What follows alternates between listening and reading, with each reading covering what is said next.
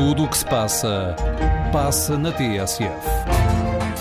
E por esta hora na manhã da rádio há sempre a opinião, Helena Vieira. Hoje a opinião tem a assinatura do jornalista Pedro Tadeu. Bom dia, Pedro. Vais falar sobre as mensagens de alerta que a Autoridade Nacional de Emergência e Proteção Civil podia ter enviado às populações mais afetadas pela subida das águas dos rios. Podia, mas não enviou. Não, não enviou e isso preocupa-me bastante. Primeiro, antes de mais nada, queria sublinhar isto. Temos de ser exigentes com o Estado não só por ser o nosso direito, não só por pagarmos quantias significativas de impostos, mas sobretudo porque os serviços do Estado ou os serviços que o Estado nos deve prestar só podem ter qualidade e quantidade suficientes se não tiverem como primeira prioridade a obtenção do lucro. Quando se trabalha para o lucro, como fazem as empresas privadas, a lógica de funcionamento é outra e o bem comum é, por isso, mais facilmente sacrificado, por muitas garantias que os contratos com o Estado assegurem, por muita fiscalização que se faça ou por muita ação regulatória que se prometa. Além disso, fiscalizar a atividade das empresas privadas é mais difícil e menos transparente, pois o direito de sigilo ou de reserva é, por definição, maior. É por isso que não posso esquecer que a proteção civil falhou dramaticamente, como todos sabem, nos, incêndios de 2017 e que tem na consciência o peso dos quase, das quase 100 mortes que então se registaram. Eh, na altura, Pedro, parte da responsabilidade pela tragédia foi atribuída ao deficiente sistema de comunicações de emergência. Sim, o Ciresp não funcionou como devia e acabou por voltar a ser nacionalizado. O Estado pagou pela nacionalização 7 milhões de euros, apesar de ter pago às empresas que tinham concessão de 2006 a 2018 487 milhões de euros por um serviço que claramente era insatisfatório. Mais tarde veio o escândalo das 70 mil golas de proteção contra fumos, distribuídas por mais de mil aldeias e que, por um lado, não serviam para nada e, por outro, deram aso a que alguém ligado ao partido do governo ganhasse 125 mil euros, cuja justificação é mais do que discutível. O negócio, o negócio está, aliás, a ser investigado pelo Ministério Público. E a proteção civil pode continuar a falhar, Pedro?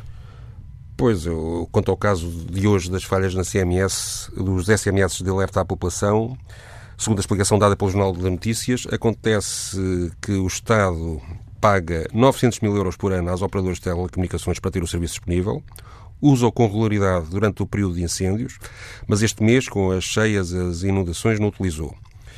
A explicação dada pela Proteção Civil é que, nesta altura do ano, não há pessoal suficiente para atender as milhares de chamadas telefónicas que, a seguir a cada SMS, eh, são feitas pelos cidadãos para a linha de apoio aos serviços de emergência.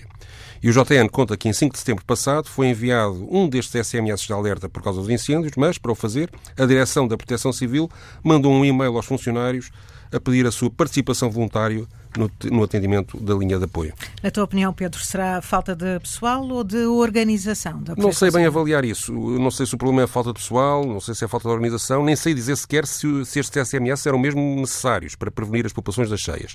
Mas sei avaliar uma coisa: é que a Proteção Civil continua a gastar dinheiro mal gasto o que é irresponsável e deixa-nos, pelas experiências anteriores que já relatei, desconfiados.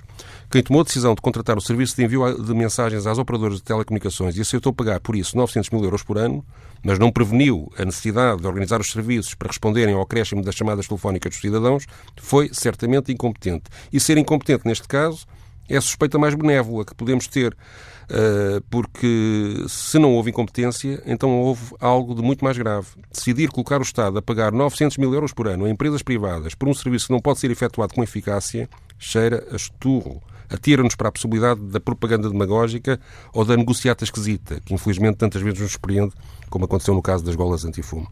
Sentes-te protegido com esta proteção civil? Bem, depois das mortes de 2017 nos incêndios, a Proteção Civil foi e ainda está a ser reorganizada, mas continua a deixar-nos inseguros sobre a fiabilidade do seu trabalho.